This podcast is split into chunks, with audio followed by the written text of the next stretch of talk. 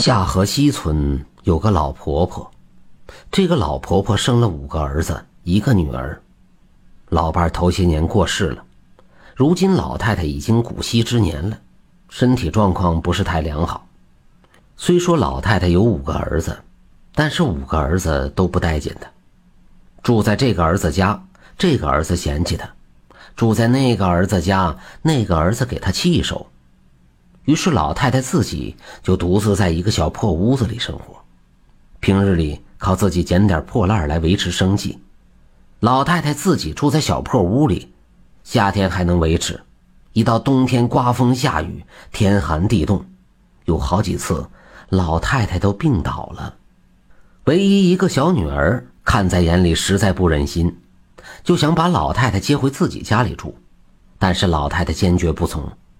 他知道女儿家里困难，而且女儿还住在婆家，自己过去以后，女儿的婆家一定会为难女儿，女儿也没有什么办法，但只要一有时间就会去看望母亲，有时悄悄给老太太点钱。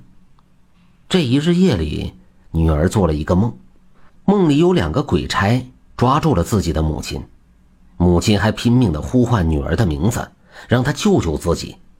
女儿下意识的去抓母亲的手，但是怎么也抓不到。这时，她被鬼差推了一下，就从梦中惊醒了过来。女儿醒后觉得头很疼，喝了点水，回忆一下刚才的噩梦，感觉特别真实。但仔细想想，那只是一个梦，没有再多想，就继续睡了。睡了没多久，迷迷糊糊中就听见有人敲门，还叫自己名字。